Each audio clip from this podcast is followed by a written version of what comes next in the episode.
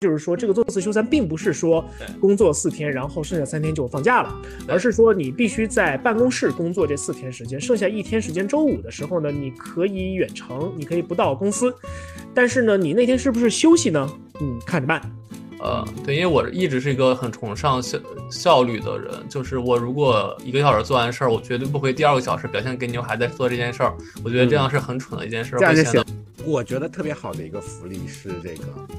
出国旅游。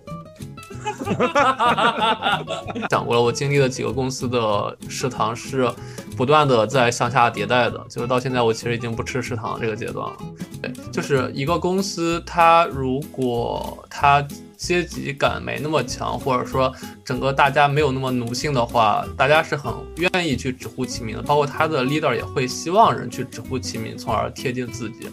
其实有一个特别直观的，就是你看这个公司的会议室或者老板的办公室，透明玻璃多不多？哎，你说的那个保险，我觉得我特别有感触。我不知道你们的那个保险是不是还包含这个昂贵所谓的昂贵医院、私家医院的这些？我记得很有名，我记得有我听过李英的前同前员工吹。这个 真的赞不绝口。是，我老也知道，股票或者期权这东西，其实才是对一个员工长期激励或者装逼感最强的一件事儿。欢迎大家来到职业理想第五十六期的栏目。然后今儿又是我们久违的理论小饭桌。那在正式介绍这期栏目之前的话，我们三位职场中年人先由衷的跟大家表示一个感谢吧。对，因为前两期我们的一期栏目火掉了。对，上了首爷的推荐，然后我们三个中年的老编小编吧，也是受到了一定的关注，也是受到了一些的职场的鼓舞吧。我们三个人抱头鞠躬，谢谢各位听众。谢谢，首先谢谢，首先谢谢各各位听众老爷。其次，Will 那个之前文渊老师不是说不要叫我们三个人职场中年人吗？对，我们职场少年，职场成年人，对，职场成年。好的，好的，好的，行。啊，反正感谢的话说完了，那我们开启今儿的话题吧。对我先简单还是再说一下吧，就是我觉得理论小饭桌还是很多人不知道的。对，理论小饭桌是由前麦麦鱼鳞老编加小编威尔王组成的三人圆桌新栏目，三个职场成年人面对千千万的职场问题，希望能迸发出开脑洞的解法。每期一个话题，没有问题，自由讨论，观点没有对错，解法不是唯一。希望有一句话对你有用。那我们本期话题呢，也是由一个可能最近比较热点的一件事儿引发的，就是最近 Nike 其实宣布了它全球范围内要推广上四休三。这件事儿，然后我们三位成年人吧，也是跟进了一下，然后我们去借由这件事儿去思考一下我们经历的职场的一些很多的隐形福利，然后我们觉得这个公司非常好的一些福利哈，所以我们这期话题其实蛮想聊一下，就是说职场里有哪些比较好的隐形福利，能让你去判断这家公司到底好不好？对，那先由我们文渊老师吧，去介绍一下那个 Nike 这件事儿的前因后果。就我化身这个啊 八卦主播哈，那个因为其实其实这里有 Noran 是这呃专业北广毕业的，我那个 先先先装模作样介绍一下。其实我看到那个消息呢，我是意外又不意外，就是 Nike 的这个对吧？这个上四休三的这个政策，因为我之前也看到一些这个啊新闻，说什么哪个欧洲国家又在那里推行四天工作制啊，哪又吵开了说啊到底要不要四天工作制啊？但那个总是一种隔岸观火啊。这个看别人的这个这个这个这个呃吵闹，但今天就突然发现说啊，呃，在中国运营的公司也开始做这个上四休三三，对吧？而且不仅仅是 Nike，对吧？我记得是前一阵子还有这个是去哪儿，对吗？我没有记错。呃呃，对，去说是去哪和携程也是采用混合办公制，但我不知道他们具体怎么执行的好。嗯，是，所以我觉得这个是不是在这样的一个我们天天就谈这个降本增效的一个时代，我们发现有一些企业却却这个另辟蹊径啊，用这样一种方式来降本增效。其实我就特别想跟大家讨论说，哎，这个方式是不是能真正这是另外一种更好的降本增效？那呃，这个值我觉得是值得大家一起来讨论一下的。哎，陈老师，嗯，是这样的哈，就是谢谢文渊老师就是那么高看我，然后。能说出北广两个字的话，就相当的有年代感了，你知道吗？相当中年人了。我上不要老提实锤了，真的好讨厌。但是呢，在我在我大二的时候呢，毕校把那个北广改成中国传媒大学。当然，在那个时间段的话，名这个名字各有有有一定争议啊。但是后来大家也都逐渐逐渐的，就是习惯了这样的一个新的一个名字。然后这事儿是这样的，就是说我们前段时间就前两天我们就一直在聊选题嘛，然后就看到有弹窗说耐克要实行这个做。四休三的这样的一个新的制度，做四休三这件事情的话，其实在我这儿看来不算什么特别新的新闻，因为 我司的母公司那个也就是微软爸爸，对他在日本。实施过那个做四休三的这样的一个制度，但是呢，我后来没这事情我没有太去细究，因为这个事情差不多是发生在疫情期间。那那个时间段的话，全人类都在远程办公跟混合办公，然后这个话，这个这个是这件事情呢，没有没有激起特别大的一个水花。当然，也有一些国内的网民的讨论，比如说什么啊，还是国外公司好啊，诸如此类的，就比较比较能够给大家尽尽量营造出一种宽松的这个氛围。然后呢，事实上，关于就是耐克这件事情呢，我也呃私底下去了解了一下，然后打跟那个耐克的前员工。也是我们的，我我跟我有的共同某一个共同好友啊。对对，过两天会邀请一下特别有意思的一个姐姐，清华女篮的主力。对对对对对对。然后跟她也聊，也也也也打听了一下。然后呢，事实上就是说，这个做四休三并不是说工作四天，然后剩下三天就放假了，而是说你必须在办公室工作这四天时间，剩下一天时间，周五的时候呢，你可以远程，你可以不到公司，但是呢，你那天是不是休息呢？嗯，看着办。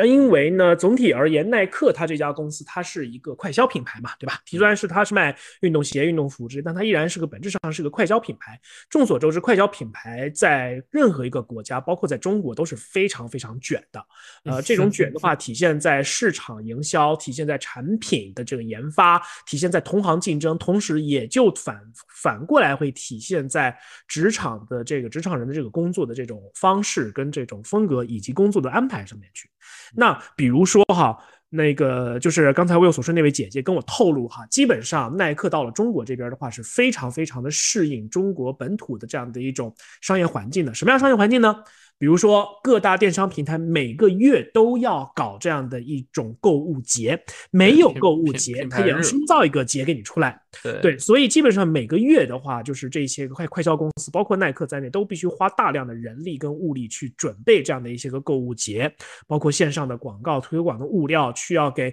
需要设定好，就是选品，需要选好，就是这次购物节要推的这样的一些个产品去定价，然后呢，去各个平台的去备案，然后去上货，然后呢，要跟着就是。不不断的去盯着数据啊，盯着销售量啊，算 GMV 啊，主然后汇报啊等等一系列非常非常完整的这一块工作下来，那大家可以想象，就是说，如果在这样的一种卷的一种状态之下，你哪怕是一周公司能够给你做四休三的这样的一个时间，到了星期五的时候，如果你活儿没有干完，你觉得你能休得了吗？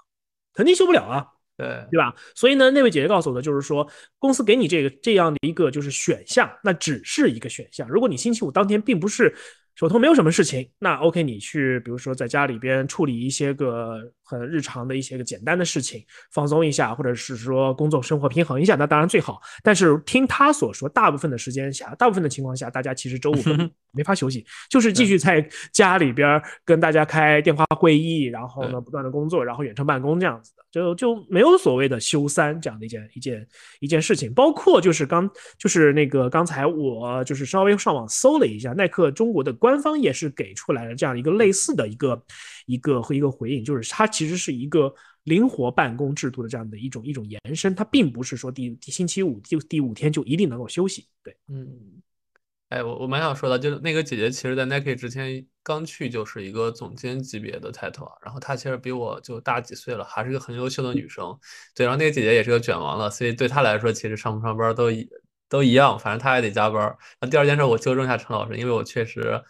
最近你也懂得，我我也在这个行业，就是在快销行业，呃，不是在服装行业，自己对自己的定位是零售业，还不是快销，就他们不觉得自己很快，对，但但确实就是因为是这样直接买卖双方的，所以它节奏特别快，而且像 Nike 啊这样的公司，它其实线下的零售是很重要的，包括现在中国大部分服装公司，其实线下线上比线下还是占七八成的，所以大家最广大的各种的员工其实都是在线下。各种上班呀、值班呀这样的东西，所以呃，就刚陈老师说的，就是一周七天，你总得卖衣服吧？你一旦有卖衣服的一天，不管线上线下，你就永远是有活干的。那如果你活不多的话，可能就是因为你可能不是什么核心员工吧？对，所以我们那个姐姐是一个很核心的员工了，对。嗯，不是核心员工，基本上意味着说你马上就拜拜了。那这里我要我要我要挑，我忍不住了听到这个要忍不住挑战一下这个观点，就是没活干的就不是核心员工。就我们现在是有一种嗯所谓的带宽焦虑，就你工作不饱和就就属于边缘人物了。那其实我会发现说这个那些真正的大老板，其实甚至背后的呃我们讲的这些呃股东，他也没有那么忙啊。也许有时候。我们有时候说，这个不忙的老板才是真正的好老板。天天忙，就就我们会说这个，真的就是，这是不是就是我们今天要讨论这个话题这个一个原因？就是非得是不是我们有的时候在过于的、过多的去制造一些任务出来，制造一些工作出来，来填满我们的九九六，甚至是呃五天的工作的时间。嗯嗯，但但但其实可能是因为现在的环境。他其实工作量没那么多，所以我们才产生这种感觉，就是其实活那么多的情没那么多的情况下，很多人加班或者说表现的很忙。呃，我理解可能一是效率低的忙，二是做给别人看的忙。呃，对，因为我一直是一个很崇尚效效率的人，就是我如果一个小时做完事儿，我绝对不会第二个小时表现给你我还在做这件事儿，我觉得这样是很蠢的一件事，这样就显得你很蠢，对吧？对，就我是一个 从小让别人夸我聪明的人，我不会让人觉得我做事很慢的，就是我，嗯嗯，对，嗯。那这样你在家，呃，这样你在家，一个是像你如果在家办公的话，像你这样聪明的人，那就得不到别人的夸奖了，别人看不到你有多快。然后像那些蠢的人，我不聪明，我不聪明。呃，我像那些那个故意拖延的人呢，可能人家也看不到他在那里拖延了，他可能就得不停的约电线上会议，对，来显示自己正在加班。对，所以这就是刚刚陈老师或者诺老师在，呃，不是诺老师和文老师在说的，就是。真的需要那么忙吗？就是可能有些人忙是做作的忙吧。就刚我们其实也聊了蛮多 Nike 的话题的，就不管说是 Nike 他周五上不上班吧，我觉得其实上四休三这样一件事儿，反映的是这个公司可能给员工更大自由的一个价值观吧。包括其实陈老师，包括之前采访的 Canva。他们都是长久的采用了混合办公制的一个原原则啊，就很多人其实在家办公也是很灵活的。我觉得这个其实是我们今天想聊的话题，就是说职场的隐形福利，或者说职场就是这个公司它的一些规定的一些呃价值观的东西吧。所以我蛮想问两位老师，你们有没有？见过职场里其他的一些硬性或软性的福利，让你觉得特别好。然后你觉得，如果我们的小白用户，或者说我们在选择接下来工作的用户，他会因为这个福利可以去选择这家公司，给他们一个判断标准的，有没有这样的一些福利的？嗯，我觉得特别好的一个福利是这个出国旅游。哎呀。我觉得我都会 Q 到领英，我觉得最后，对，我觉得这倒不是说我们非得这个说啊，我们没旅过游，非得靠公司去才能出国吗？我觉得这代表其实代表着公司的一种价值观。这个公司的价值观是他愿意让员工更多的去呃看世界，去觉得旅旅游这件事情，见识世界这件事情，因为他完全可以把钱发给员工，对吧？对，而且那个钱其实也不少了。他觉得这件事情对员工很重要，而且他觉得这件事情能更好的激励到员工。那他相信说，他选择的这些人才会因为这件事情感到兴奋。那这些人可能也是希望，呃呃，见识更大的世界，成就更多的事情的一群人。我觉得这个其实就你从什呃一方面就刚 Will 讲到说公司给你什么样的福利，一方面说这个公司的员工在乎什么样的福利。我觉得这是相辅相成的两个方面。嗯。陈老师有没有什么？因为全球旅行这件事对陈老师他们公司来说是一个家常便饭。就我在领的时候，也不能说家常便饭吧，因为这个事情真的是跟经济环境啊、公司的这个运营状况是有一定的关系的。当就是说那个大环境不是很理想，所有的公司都在节衣缩食的时候，其实你可以去打听一圈，包括比如说微软这样的，或者是我司这样的。那个曾经可以就是经常出差的这样的一些个部门跟下的一些个人，其实都会被相对应的，就是说限制一些个出差的这样的一些个一些个机会。最重要的原因就是大家降本增效嘛，对吧？对，没错，你们听的没有错，外企也是要降本增效。这个其实在整个 互联网的科技科技公司的圈子当中，都是一个非常非常重要的一个这样的一个一个议题。因为经济形势不也不是很好，然后今年的黑天鹅事件真的是一个接着一个，完全没有停息的这个样子。但是我特别特别同意的一点就是说。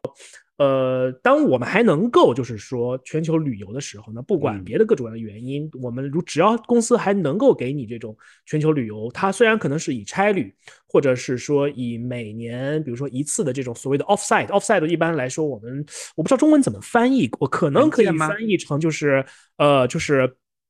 可能没有一个词来翻译线下聚会吧，线下它不是一个聚会，因为它不是那种对。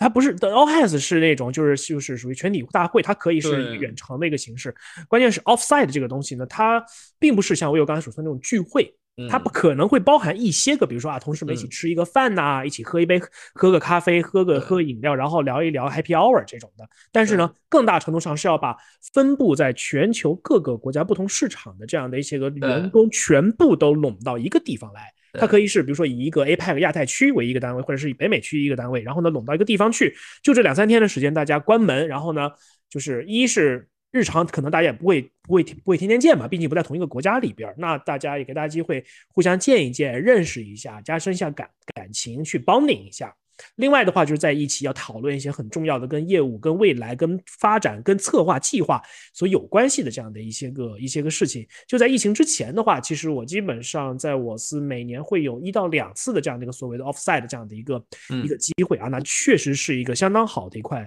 一块福利，包括了就是机票、酒店这两块费用，至少是公司是可以给你给你出的。当然，如果你有些自费的一些项目的话，你肯定还是要自己掏腰 包。对，这个我请教一下，这个跟团建有什么区别啊？我我们这个主要其实是对，因为主要是职场和正式的，只是有一些破冰的环节，但其实他还是想让大家去感情的基础上去一块儿去决策或者选择一些未来的公司的方向啊，什么一些闭门会的东西。所以会开很多的会是吗？要开很多很多的会，非常很多的会。对，那你们会享受吗？说哎，好不容易出来，大家出来聚一聚，结果要天天开会。陈老师会享受的，我不享受。啊？为什么你不享受？我因为我都溜掉去玩了。那这个你没得可说。你你这么你这么这么社牛的人，不去跟同事们帮顶一下吗？我的英语，你让我怎么社牛呀？好吧。对，是这样，就是对，就像文言老师说的，这种所谓的 offside 呢，它真的是会大量大量的开会，而且呢，因为当时我所在的这个团队呢，它也是负责很多的日常运营的相关的一个工作的，然后你大家就可以想象，在中国每天，比如说早上几点钟要干的一些个事情，然后到了美国，很有可能就要切换一个时间点。再切换到一个非常奇怪的一个时间点，对吧？在中国第二天要做的一些个工作，先提前先安排好了，嗯，然后呢，你才能够投入到比如说会议呀，比如说跟同事的这个活动啊，一些 social 的一些个环节当中。那至于说它跟团建有什么一个很大有什么区别呢？我觉得团建跟团建的关系其实，呃，offsite 包含了一部分团建的这样的一个因素，但是团建的话，肯定跟 offsite 是性质是不一样的。因为我在我的观察当中，很多中国的公司团建就是，呃。很多时候是在周末的时候，把一个员工的员工一个公司的员工包一辆车拉到一个什么户外拓展中心去，让大家流汗，让大家爬山，让大家摔个鼻青脸肿，然后大家合合个影，照个照片，喊喊口号，拉个小旗儿，拍个照片，回到回到家。然后大家问说，那你们觉得团建之后，就是大家的那个同事之间的情感有没有加深呢？好像也没有加深。然后呢，甚至有的有的有的同事会说，要不然我请个病假吧，当天我去不了了吧。然后就会有引发大家就是对于团建这种东西的一种很多的疑问，就是这到底意义何在？在这里我并不认，我在这里我不探讨团建它的那个它到底是对的还是错的，我觉得它是肯定是有的它的存在的一个必要性的，只不过是这个形式，如果这个东西它变成了一种形式主义的一种东西，只是让大家往那儿一待，然后去做一些个流汗，然后很辛苦，然后甚至有的时候会让人出丑的一些个项目的话，我觉得这种团建还不如。直接把这个费用发给同同事们去吃馆吃个饭还更好一些。嗯，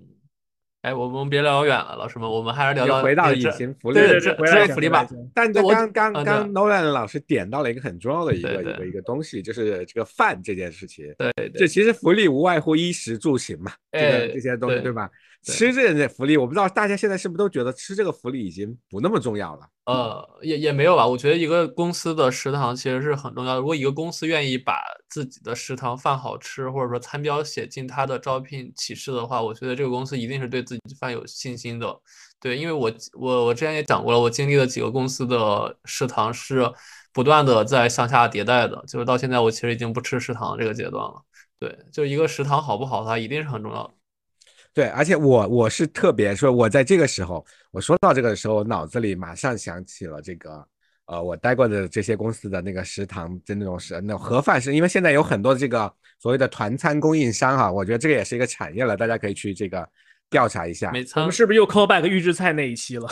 不要不要聊进预制菜，老师们 不要了解。对，但是我是说，我现在说，如果给员工提供健康餐，我总简练说，就是提供健康餐，提供真正的不含各种添加剂的健康餐的公司，对，我觉得是很牛的公司，很牛了。但这些公司我只在外企见到过，我没有在一家国企看到过能提供到这个标准，因为外企他可能是国外人要求他这么做的。一是一些互联网中国互联网公司的那个那个食堂餐也不错啊，例如说某某某某某跳动公司嘛，对吧？呃，对，但是陈老师，我所有的大厂的饭我一半我都吃过，就不管是拜访还是怎么的，就是蛮好吃的。尤其其实跳动也是，就是它的饭特别多。但是我我说实话，就领英或者一些外企的餐，就比如刚那个暖老师说的，像哎不是暖老师，文岩老师说的，像那种沙拉呀，像那种很健康的餐，你在国内的餐厅很难见到的。这个是很自然，这是口味的问题了。会对，只能说大大油大肉，可能是有的公司福利好的话，它会多几个肉，但大家一定是会往就是类似于团餐那种感觉的方向做，而不是会往健康的方向去做。我总体的一个感觉就是说，愿意提供一个正经的一顿热菜、热饭给到同事们吃，不管它的形式是发一个盒饭，还是说，比如说中午的时候来拉几张桌子，然后有几个大师傅给你打饭那种的。我觉得至少能在能考虑到这一点，并且把这一部分的预算列入到这个公司的运营成本当中去的。我觉得这一个公司至少是在人性跟良心上是肯定是没有，肯定是过得去的。当然就是。吃饭这件事情其实很很考验人性，就是人的这种欲望跟这种需求永远都是会往上走的。所以就是有的可能像文渊老师这种对生活品质要求比较高的这种同事的话，就是会希望说啊，我想吃个沙拉，我想吃个猪油渣。对对，其实我不一定要吃沙拉，不一定要吃那减肥餐，但我希望吃比如说清真的原味的土猪肉汤。你要求有点高，这要求是有点高，搞不好这个味道还不如你隔壁的沙县小吃。对 对，因为我觉得这个这个这个事情，就是我觉得只要是公司是愿意去想这样的一个事情，而且他去办这个，比如说食堂或者是办这种饭桌，他的目的并不是为了额外的去赚一些钱的话，那么就我就觉得这个公司它至少在对员工的这个价值观上，它的一个门槛，它的一个合格的门槛是已经。已经过了过去了的，对，所以所以这个地方可能就可以反映出我自己个人对于一个公司一个好的一个公司它的一个福利的一个基本的一个认知，就是它起码有一，它起码能够给员工提供一顿，就是能够还比较能够下咽，而且比较干净的一这样的一套一餐要一一次的一餐一餐的午餐，那这个公司的这个在福利这件事情上面是属于入门，然后过了这个门槛这个级别。哎，所以我要 Q 一下，就是。饭这件事儿，刚才我们说好不好吃是一方面，但它还有个前提更基础的，就是国内的公司很多可能吃饭都是要交钱的，就是他不管你，他可能给你有食堂，甚至没有食堂，然后有食堂的话，可能你也得刷卡或者说充钱才能吃到饭。但是其实大部分的外企，他可能都是包你三餐的，不用花费。然后像我的之前在腾讯，其实早晚饭是不用花费的，然后午饭其实是很便宜啊，低于市场价赔本让你去吃饭的。就是，但是很多公司，呃，就比如说班车，他要收钱，班车刷一次五块钱，然后他的饭其实你也要收钱的话，就大家可能觉得还不如去外面吃，这其实也是一个很关键的隐性福利。就这个公司愿不愿意去花钱让你吃饭？就刚刚我们说到字节，他不管怎么样，字节是给员工做了很多的饭，都是免费让你吃的。对，嗯嗯，这个东西我真真是觉得取决于这个公司的性质到底是怎么一个样子，除了它本身的文化之文化之外，我还是想说。甩出我最喜欢说那句话：“经济基础决定上层建筑。”就是在我观察到话，很多的外企它到中国来，它本身很多外企在中国是百年老店，它在国外已经形形成了一个非常完整的，而且非常成熟的这样的一个经一个商业模式。然后它进入中国，然后它把它这个商业模式进行本土化的创新，或者是本土化的一个改造，融入到中国的商业社会当中，赚到了钱了。然后它能保证它的一个合理的一个利润空间，然后它才可以了谈，就是说给到。到员工这样的一些个福利，比如说很好吃的午饭，或者是至少是能够下咽还不错的这样的一餐午饭，而且不收员工额外的这样的一个费用。比如说像 Will，你像比如说你之前在腾讯，那早午早餐跟晚餐是不收费的，然后午餐其实午餐对于很多公对于腾讯这样集体量的公司来说是一个大头。对，那么他为了平衡，比如说就是外对外找的这样的一个 vendor 这样一个价钱，以及他自己所所需要 cover 这样的一个成本，他可能会衡量说，哦，如果我给所有人提供免费午餐，那可能真的是有点 hold 不太住，很有可能会导致，比如说我的运营成本激增，那他可能会做一些个平衡，比如说我收收你一些个象征性的一个费用，或者是说收你一个比较少的一个费用，然后稍微的控制一下支出，然后呢，在这个前提之下，能够给员工提供一个比较合理的一个午餐的这样的一个一个福利。这在我之前工作的那一个某国有事业单位，其实也是类似这样的一个 一个一个状况。他会给你的饭卡里打一些饭补。对，当然有的同事可能胃口比较大，他一个月可能那几百块钱饭补他不够吃，那他就得自己贡献一点。国有单位的饭可好吃了，而且肉都是好肉。啊，这个这个确实是没得可说。然后除此之外的话，如果你比如说胃口比较小，或者你习惯自己带饭，外面饭吃不习惯的话，那你可以比如说把这饭卡里的钱到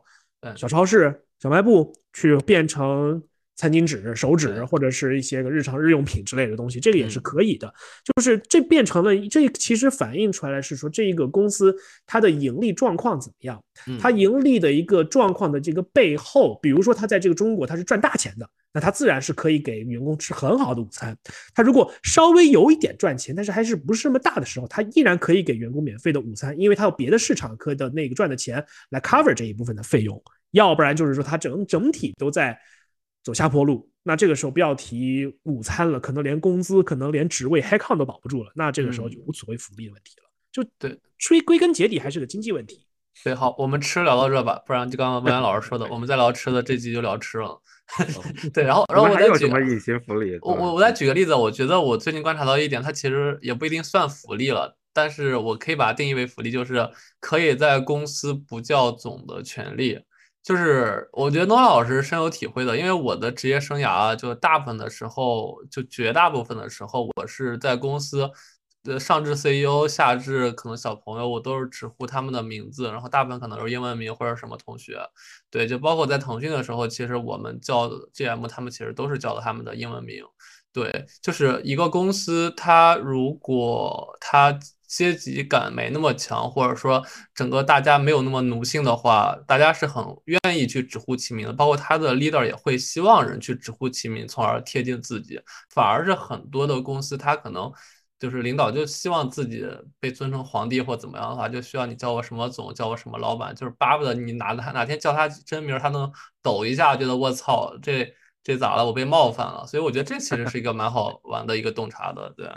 嗯。这个的话呢，我首先我要这个把你往回拉一拉，就其实在中国这个商务环境下面，那即使你不在那个公司叫，你可能在这个 各种商务会谈场合，你还是要尊称人家这个。哎，但但 title 对这个，但是那个文安老师，就是我我叫老板，大部分都是戏谑的叫，就我真的叫老板的，呃，不是我叫老板的人，往往不是老板；我不叫老板的人，往往他可能才是老板。是是，这个我觉得我非常非常能理解，而且呢，现在那个我我不得不表扬一下我之前的一个前东家，我很少说前东家，你看我这的这个事情，对，就是新浪，当时新浪有一个非常严格的规定，就是如果你叫总的话，你是要被罚款的，对对，就是你必须叫，你必须不呃叫这个名字，你不能叫这个这个这样的什么，这这个当时他其实是说，因为大家如果你不这样严格规定的话，嗯。大家可能就会觉得还是会犯嘀咕，对吧？说啊，那我我是不是我我不叫，显得我特立独行？所以他用这样的一种罚款的方式来，而且我觉得是呃领导带头的一个方式来去推广这样的一种。其实我觉得他呃，你说不叫总就平等了吗？我跟领导之间就平等了吗？真的也没有，也没有。对，但是他但但这样的沟通，对这样的沟通其实会更有效率，就是大家会在沟通的时候不会把过多的精力放在这种。呃，他其实呃各种这种所谓的这个人人情的这些这些这些 title 上，什么排序上面，他可能更多大家把就是把事情放在说事上面。这其实对于，因为我们当时是一个非常追求效率的一个工作环境，所以大家会把更多的精力也好，或者注意力也好，或者放在这个是这些事情上。我觉得这个是更重要的一件事，就是公司做这件事情也是为了更好的去让大家更好的工作。我觉得，对对，嗯。我个人会觉得说这东西称不上一种福利吧，这种可能更多上是一种，比如说公司的文化的它这样的一种一种体现。我对这种是这种看法，就是我比较无所谓。但是呢，我有一个想法，就是只要他这种，比如说避免称某某总，或者是避免用头衔来互相称呼在公司里边的时候，他是真心的，就是第一，他一不不这么不这么互相称谓，第二。他在职场的这个沟通当中，他确实是比较不那么重视上下尊卑的这样的一种感受，而是有话你就可以直说，而且就是说大家给到的这个信息都是一些个比较建设性的、有有意义、有价值的一些个信息，互相说话的时候，而不是说一些垃圾话。那这种东西对于我来说，可能它的实际意义会更重要一些。我在现在我这个公司里边，因为就众所周知，我是跳到了一个很偏销售的一个团队当中，那销售团队的氛围其实跟我之前的那个产研团队是有很大很大的这样。所以你开始叫总了吗？我没有叫总，但是呢，就是基本上跟我关系比较好的那些个销售同事或者客户经理同事，我见他们我都叫他们 “hello 老板”。然后我见到我真正就是哪怕在国内不现在已经不直线汇报的这个老板，我依然会叫 “hello 老板”。但是呢，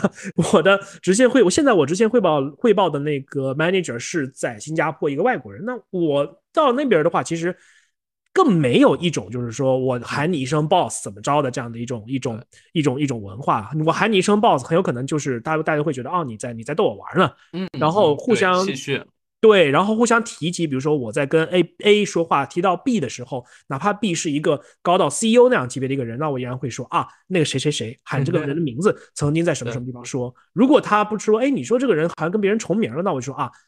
他我我会带上，比如他的姓氏，诸如此类的，这样确保就是说这个名字是说的，这个能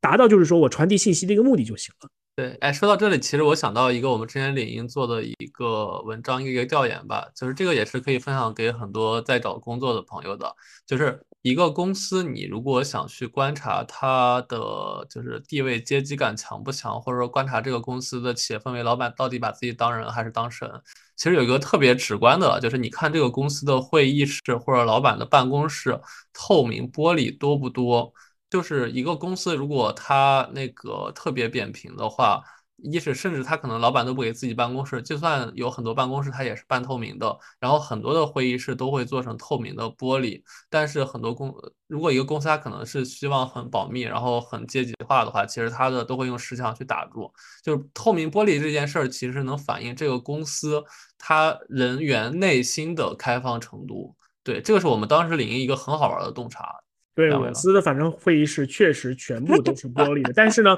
虽然你可以看得见里边有谁，里边两个里边人在干什么事情，但是与此同时呢，那个大门是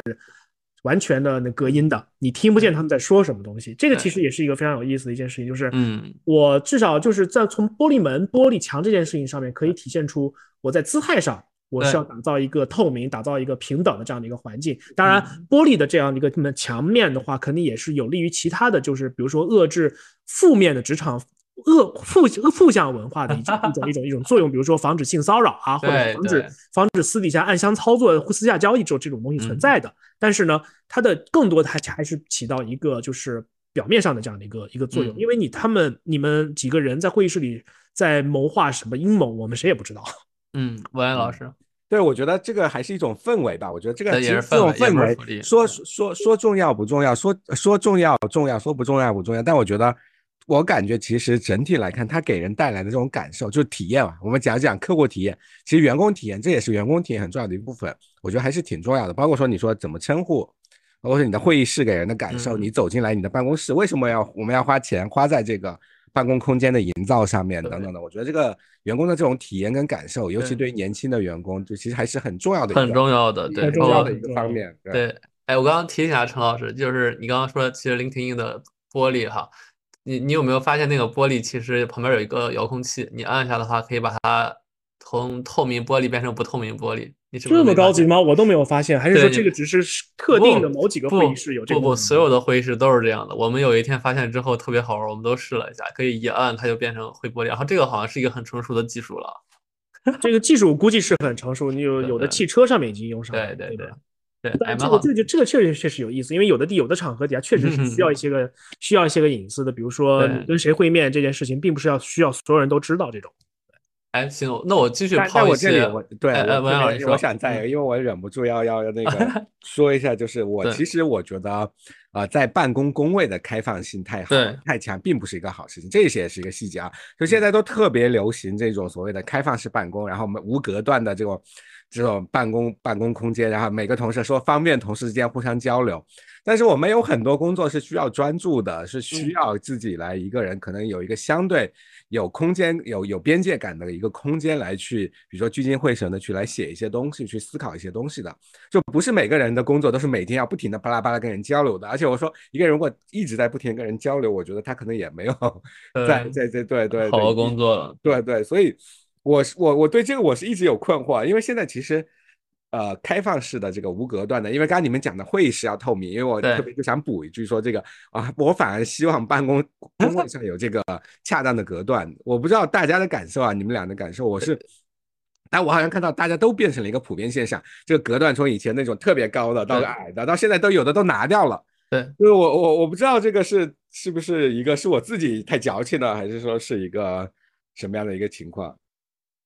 其实是东亚文化和欧美文化的区别，因为我们东亚人本来就会注重距离感和隐私感，这个我们当时好像也调研过。然后，所以其实你看，现在国内的联合办公空间逐渐的都不太行了，然后行的可能它也是做小隔间了，就是因为其实我们国内的人是在追求这种隐私感的，确实好像是是人人的一些性格的问题。我觉得这个是个特别有意思的一个反差，因为其实东亚人，尤其是传统意义上的东亚人，在人与人交往之间的时候，这个边界感其实是没有那么强的。这是我的一个很强的我我的一个观察，不一定对，就是他们反而在工作中追求一种熟人文化，大家要混得特别熟，然后这，但是但是其实工作有时候是一个专业的事情，是最最反而是最放松的一个状态，就是我不要跟每个人都特别的要去攀关系才能把工作推进。那其实是最累的一个状态，对。所以我觉得那个对说到公司福利的话，可能有一个福利对于我来说，我会稍微观察，就是说，比如说这个公司它就是它本身是那种纯开放的那种办公空间，然后同事办公桌之间可能也没有隔断，可能老板也不管着你，比如说桌上放了一堆的手办娃娃这些都他都不管你，但是总会有那么一些个小的一些个会议室，只能容到一容纳一到两个人，然后呢，你可以预定一个小时，然后你在那个地方进行文渊老师所说的那种很认真、高度投入的那种写作也好、思考也好。这样的一个空间，然后这个空间的话，它不会因为要开会而被强行强行给强行给驱离。我会认为说，这个也会是一种隐形的这种福利，而且这种福利其实对于提高员工跟公司的生产关生产效率跟那个生产力是很有帮助的。对我这个我就忍不住想鼓掌啊，因为我会发现说，的确，这我们当时我记得在在也是在前司，在一家前司的时候，他们美国的同事讲说，他们有一个这个写作室。哇，我们的就有写作室，可能还有这个，当然它因为是总部啊，就是很好的条件，我们都觉得有电话间桌、有写作室这样的一些非常呃方便让你进行一些专注性工作的地方，我觉得这是这是非常好的一件事情。而且我会看到很多现在的，其实在这种开放式的格斗、开放式的办公空间。很多的同事在苦心经营自己的边界感，用各种方式把自己的 对对，要做一个大屏幕，要堆一堆书，堆一堆什么样的东西，把这个座位挡起来，然后还要显得自己又不要又 又又不能有点像大学的那种床围的感觉。哎哎，这个这个我深有体会，因为我这两天刚好在我和我同事坐一块儿，我没坐自己工位，因为我的工位是特别开放的，谁路过我都能看一眼我的屏幕。然后我同事他的工位又特别私密，他怎么做到的？他用各种的鞋盒鞋。箱堆了三面墙，然后把自己包围起来，然后他那个空间就跟一个独立办公室一样。我坐他那边，我特别的有安全感。对，确实是，实际上确实是这样子。而且你想，有的公司里面，哪怕再平扁平化、再开放、透明、自由的公司，它也有一些个部门是要处理一些比较敏感的一些个信息的，比如财务啊、人事啊，或者是些接涉密的一些信息。那些个信息如果暴露在光天化日之下，谁路过都能瞧一眼。我这句我也觉得这个确实是不是很合适的一种做法，所以我会关注到哈，就是比如说我司的一些个就是从事刚才那些个那些个 function 的那些部门的同事，他们有的时候会把自己的笔记本电脑一折，然后就关把自己关到个电话间里面，然后一干干一个下午，然后工位上都找不着人。我觉得他们那个时候应该就是在处理一些相对来说比较就是敏感的一些的一些个信息，比如裁人的名单。嗯，这这我就不知道了啊，这这个这个这个咱不可轻不轻乱说啊。嗯，对，但是我觉得微软真的是，它是其实是一个我们讲的工作空间的一个很重要的一个，我觉得它引领了很多工作方式的变革嘛。但我觉得它应该在物理工作空工工作空间怎么营造上面，真的也给大家提供一些最佳实践，就到底包括这个所谓的拆隔断。当年这个这个比啊这个这个这样的一些这个办公空间这种事情到底是不是一个好事情？怎么样更好的协作？那微软可能像这家公司老讲这个线上协作，那线下怎么样更好的协作？我觉得，我觉得他应该希望他能够给全世界提供更多的新的 好的办法。哎，我哎，我接下来抛再抛抛一个吧，就是一一个我观察到的。呃，其实因为我我观察到的所有好的职场福利都是在领英观察到的。说实话，这诺兰老师知道。就还有一个东西就是，呃，我不知道很多公司给大家交那个补充医疗保险吗？因为我我是特别受益的，就补充医疗保险。我在领英的时候，当时身体不太好，我经常看病，我几乎应该说就没花过钱，因为那个补充医疗保险报下来之后，百分之九十九点九都报了。但这个我觉得其实是一个公司比较基础的额外福利，就大部分可能大公司都在补了。但这个之外的话，可能有些公司在这块儿还有更神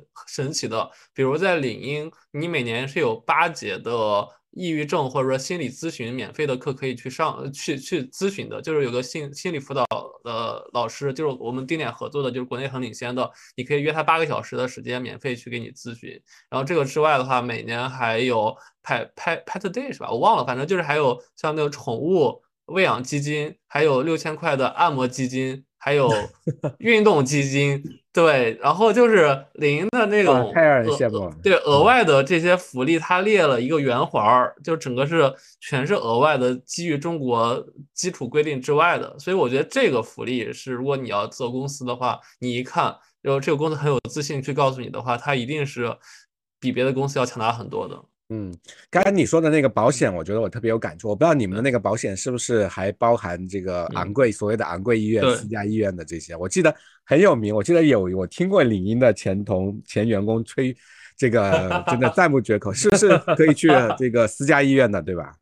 没有，是我，呃，事实上，那个以我们现在，我们现就是以我从公进入公司第一天上的这个医疗保险的话。这种比如说昂贵级别的这种医院肯定是去不了的。但是呢，如果你想比如说稍微花一些钱，如比如说去一些医院的国际部，那那个保险的话是可以 cover 一小部分。但是我印象当中不会 cover 大块，它还是会鼓励你，就是比如说在一个法定的一个比如说三甲医院的这样的一个体系当中去解决你的这样的一个一个问题。但事实上，我以我的一个观察跟感受，尤其是自打疫情之后，我们的医保其实是发生了一些个变化。如果大家有观察的话，那不管这个怎么样，就是这就是说这个医保。是发生怎么样的一个变化？因为有了这个商业保险的这一个额外的补充的医疗保险在背后挡着，在背后帮我们解决很多的这个费用的问题，所以就是让我在看病的时候确实是少了很多的这样的一个后顾之忧。我也可以比较有底气的跟医生就是说，哎，您刚才推荐的一个是进口药，一个是可能是本地的国产药，那个进口效果会更好。那我那您可不可以给我开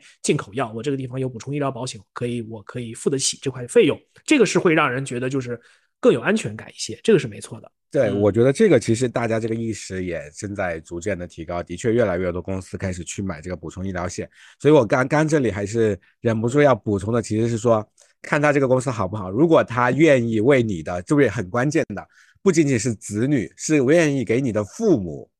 买补充医疗保险，这绝对是好公司，因为子女的医疗保险其实是很多时候都会就很多的补充医保都会覆盖的，而父母是我觉得是因为父母一般都相对年纪大，保险公司愿意把它保进来，我觉得是很这个公司还是付出了很多的努力的。我觉得如果能够提供父母的补充医疗保险的这样的好公司，我觉得真的是好公司。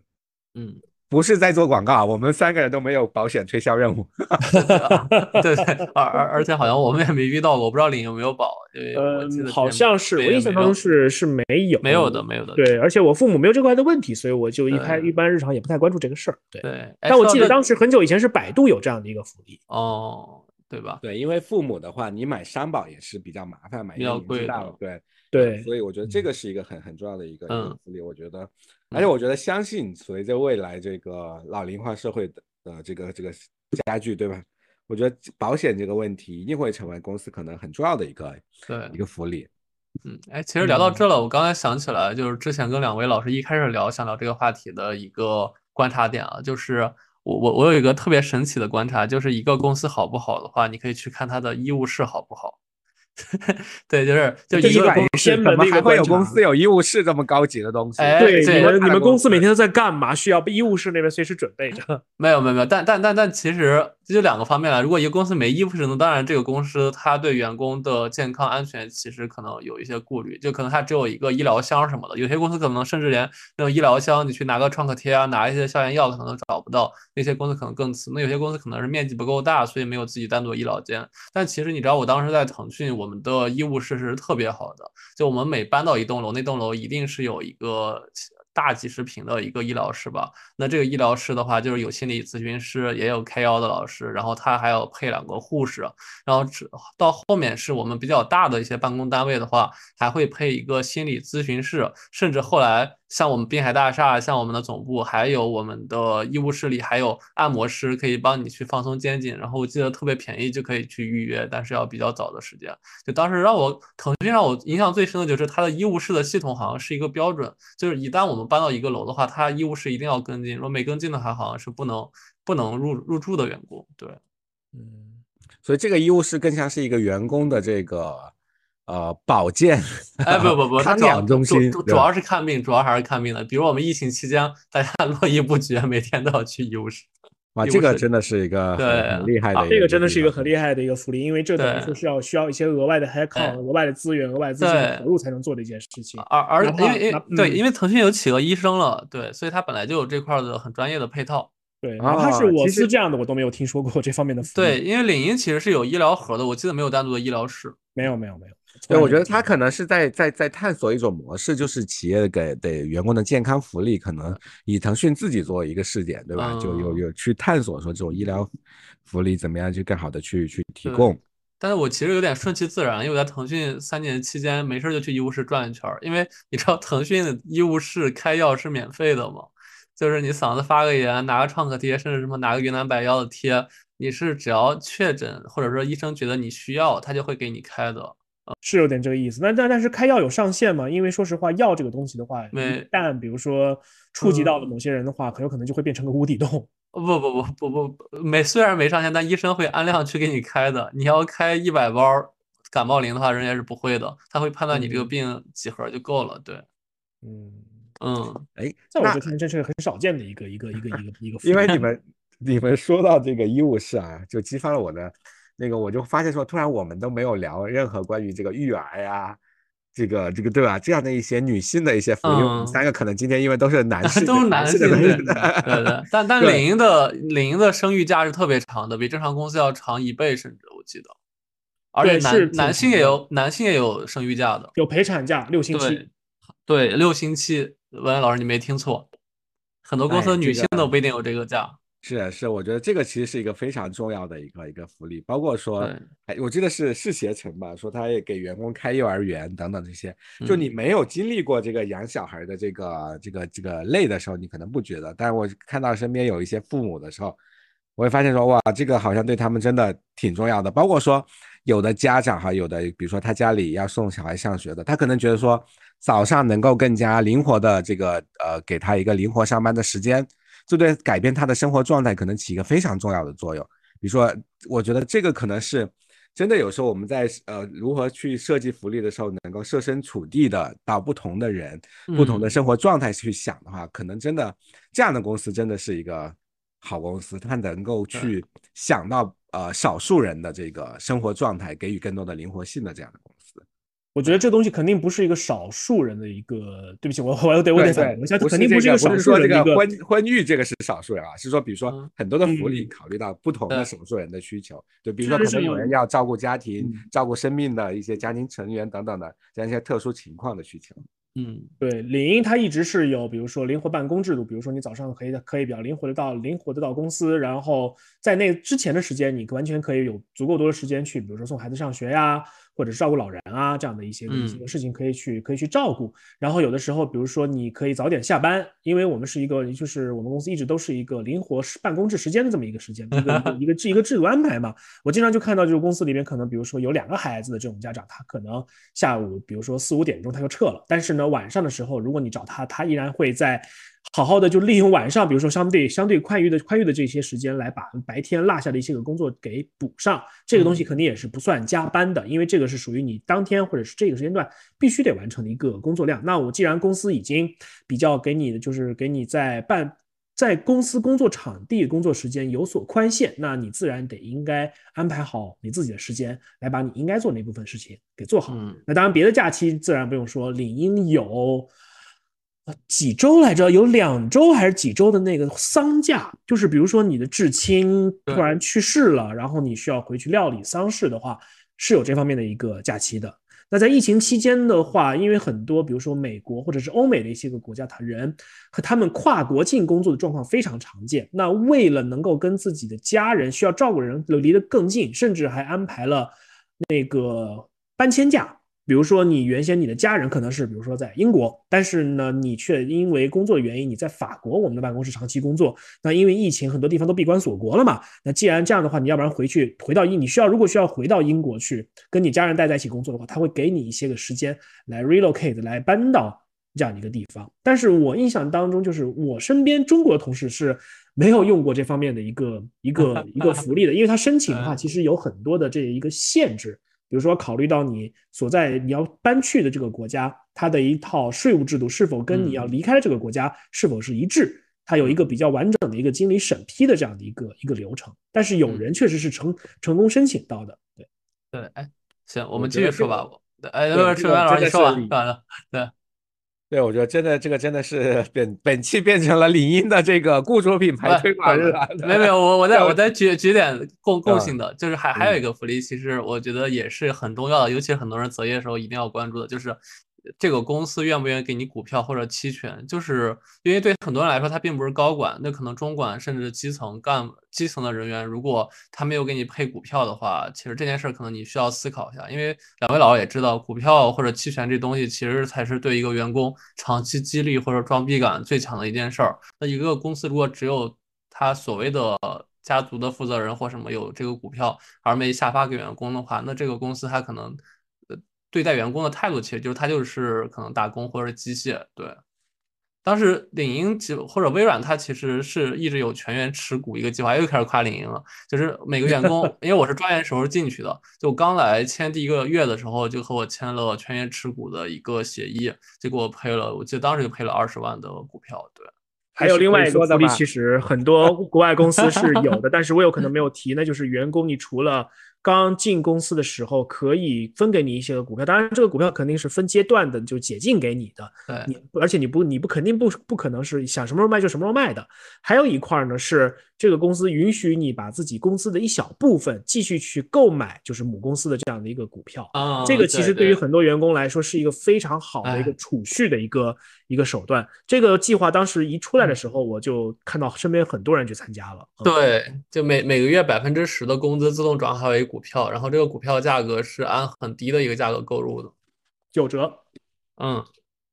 所以说，对我觉得这个真的是。我们聊了这么多，说说来说去，我觉得你们说到了一个最重要的，就是公司把不把你当自己人的一个很重最最重要的，就是给不给你股权，给不给你钱，给不给你足够多的钱，对吧？我觉得真的是这样，就是公司如果真的是把员工当成自己人，然后从一进公司的第一天起，一直到哪嘛，哪怕你离开了之后，这一阶段这个阶段都是把你当自己人啊，有什么事一起商量，或者是说我会替你安，会替你多思考一些你的家庭的这个需要的帮助，你的个人的健康心态需要的一些个帮助。之类的事，如果这件事情真的是在考虑进去的话，我觉得一这个公司确实是业务非常的非常的稳健，它有一个相对比较健康的一个现金流能 cover 这一部分的成本。另外一块就是它的文化真的是非常正向的，他希望用自己的价值观和各种各样的这种福利待遇来留住最好的那一部分的人。当然就是在在就是在经济条件许可的这个情况下，对，因为他他会觉得招聘的每个人都很。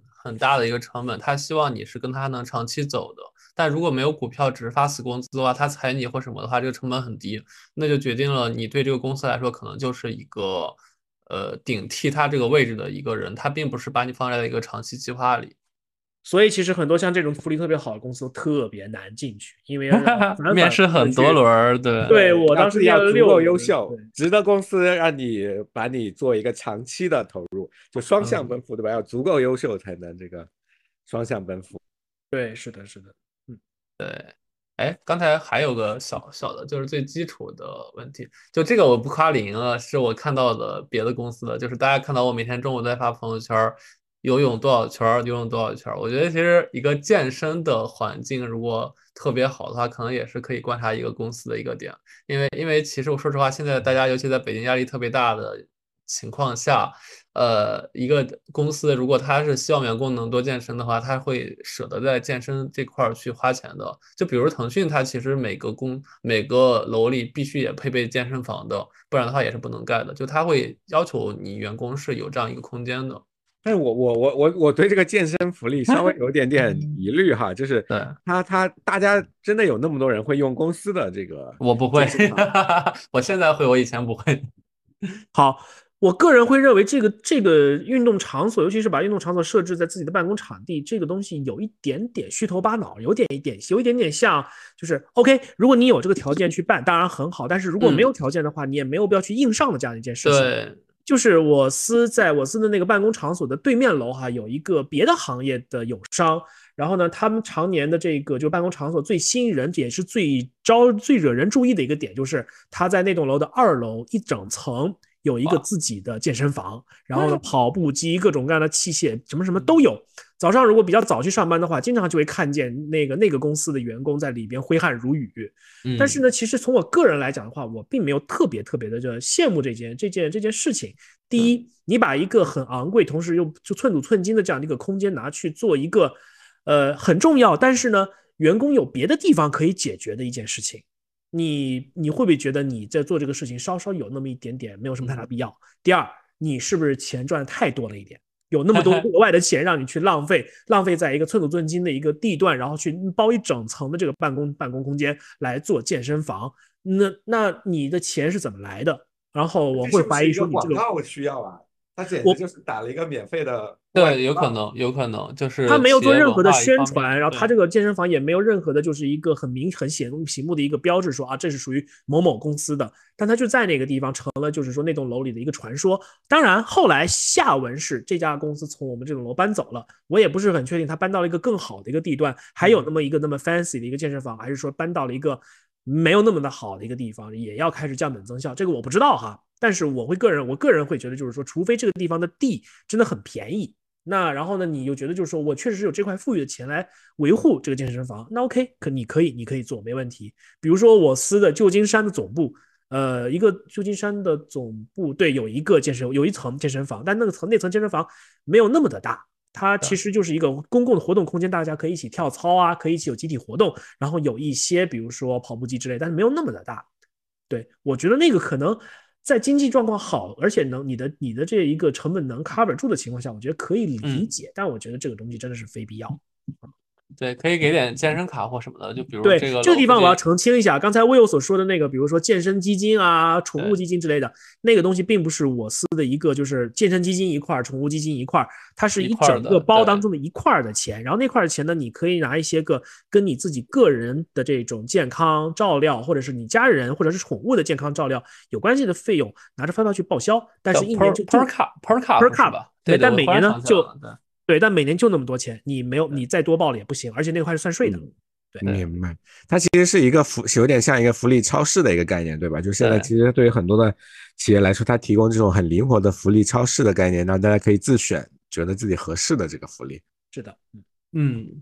哎，我刚刚还想起了一个挺也不叫福利吧，但一个挺有趣的现象，就一个公司如果它特别好的话，它是会好好经营自己的校友会的。就是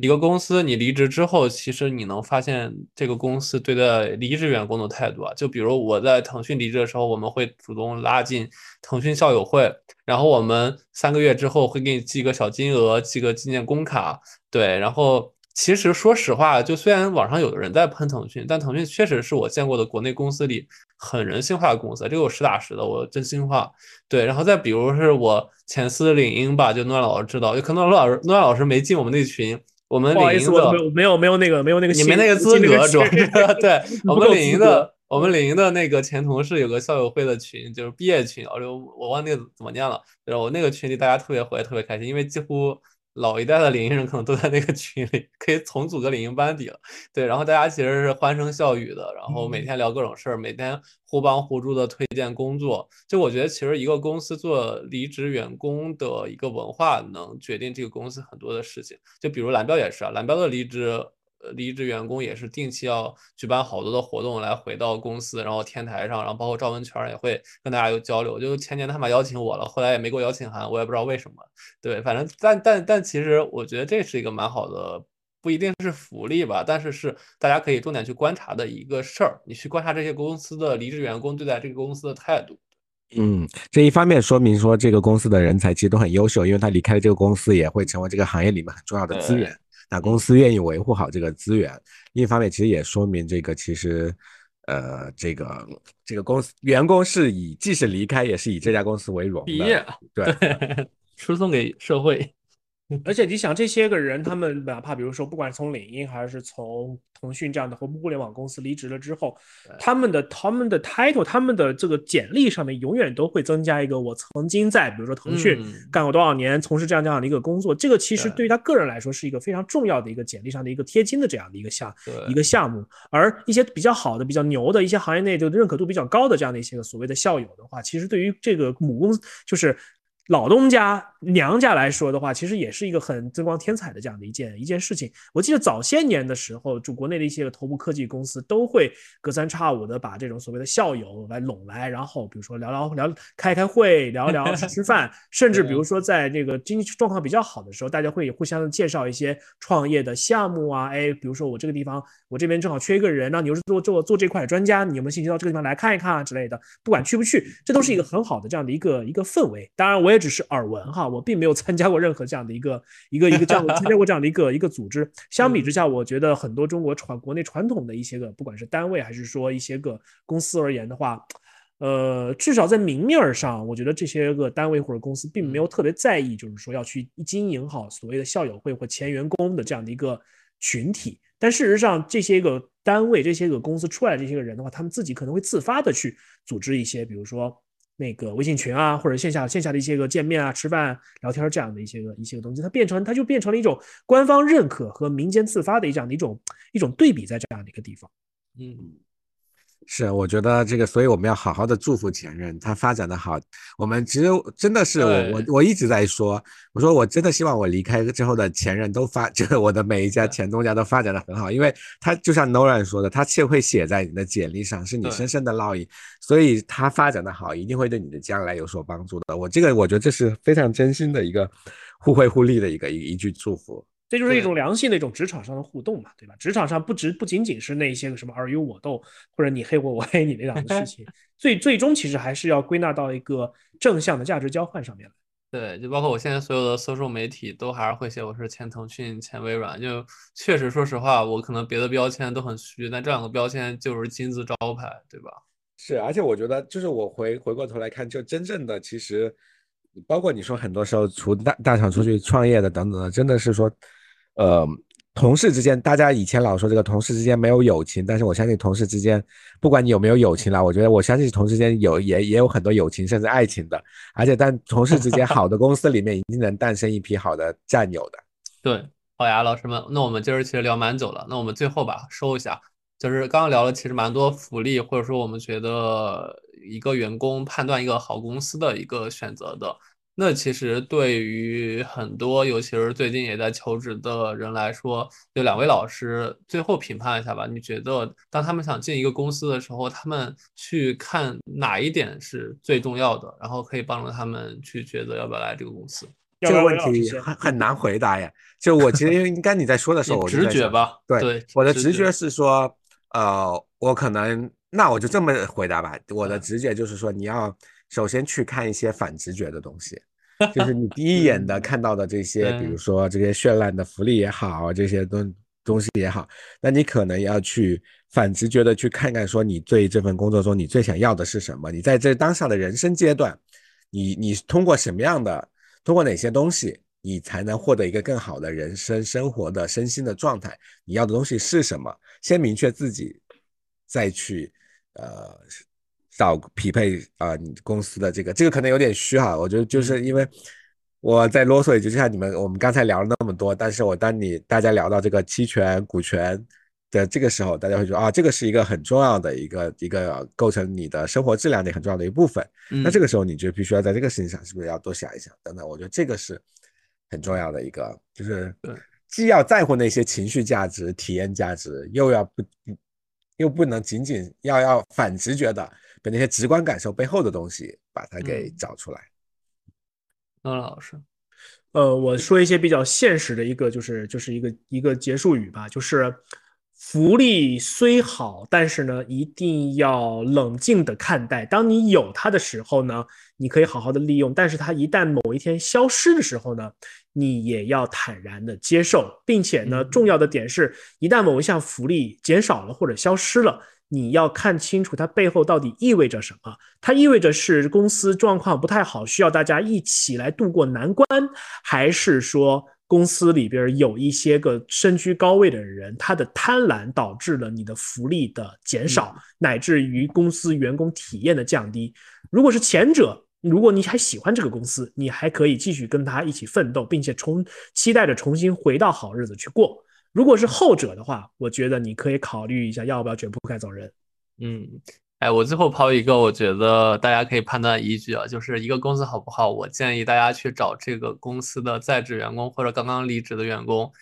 拿他的手机刷一下他麦麦里的校友圈啊，就这个功能，不是应该是同事圈对吧？你看一看近一两年的大家的一些评论，如果是特别少，或者说是。呃，就是大家在开玩笑或者去追究一些所谓的很细小的事情的话，那这个公司应该还好。但如果这个里面天天在骂的是这个老板睡小三，那个老板搞贪污，然后这个公司瞎逼逼，那个公司搞好卷，就是如果是这种出现了很多价值观的东西的话，那我觉得大家可能要慎重。就虽然麦麦的这个同事圈它有有很多我们想说的不太好的地方，但我觉得其实。这是最真实的一个照妖镜。如果这个照妖镜你看到的话，它没有那么差，那可能你可以考虑去这个公司了。对，我觉得我们下一期或者什么时候可以聊一聊公司的哪些价值观让你无法忍受这样的一个话题。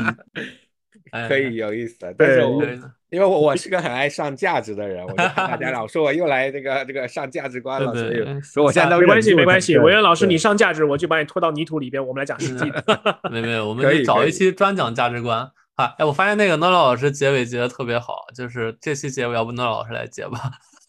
我用我结尾啊啊！我觉得你结的比较好。我觉得刚才我刚才我就是给大家分享的这个。对，刚才我跟大家分享的这一个，就是说怎么样看待福利这档的事儿哈。呃，其实这只是我自己个人的一个一个判断。其实最重要最重要的一件事情就是，第一，你对这个公司它的基本的业务。以及它对于你个人的成长跟这个生活到底有怎么样的一个影响，有一个相对来说比较清醒的一个认知。那这样的话，对于你对于任何的福利，你对于这个福利的增加以及减少，都能够相对而言比较泰然的去接受、去处去处理它。哪怕它减少的时候，你也觉得可以一笑了之，或者是说可以比较淡然的看看着看。淡然的看这件事情，我觉得这是一个比较好的这样的一个一个状态。但是呢，千万不要因为说这个公司的福利某一项福利特别吸引你，你就一定只这非这家公司不去。这个也不是一个特别聪明的这样的一个一个态度。总之就是说，经济基础决定上层建筑，只有好运运营状况好的公司才能给到大家足够多的一个。足够好的一个一个福利，如果一个公司的福利真的是很糟糕，但你看上去又很又很有有钱的老板很多的时候，那这个公司肯定是价值观有问题的，大家一定要慎之又慎。所以。非常感谢，就是大家听今天继续收听我们的这一期理论小饭桌。然后呢，上价值的文扬老师和现实到泥土当中的 Nolan，以及就是在当中 上上上上下 上下飞窜的 Will，又给大家就是来了这样的一期的一个一个一个讨论。非常感谢大家的这样的一个收听，我希望我们下一期能够再找出一些更有意思的、更好玩的一些个话题。当然，就是刚才我们其实又挖又挖了新坑了哈，Will。我们我们会给大家再做出更有意思的一些节目，然后供大家来来陪伴吧，给大家提供一些个陪伴，打发大家打给大家帮助大家打发一些时间。嗯，哎呀，谢谢老师们，谢谢各位观众，希望我们可以帮助到你。有一句话，谢谢谢谢大家。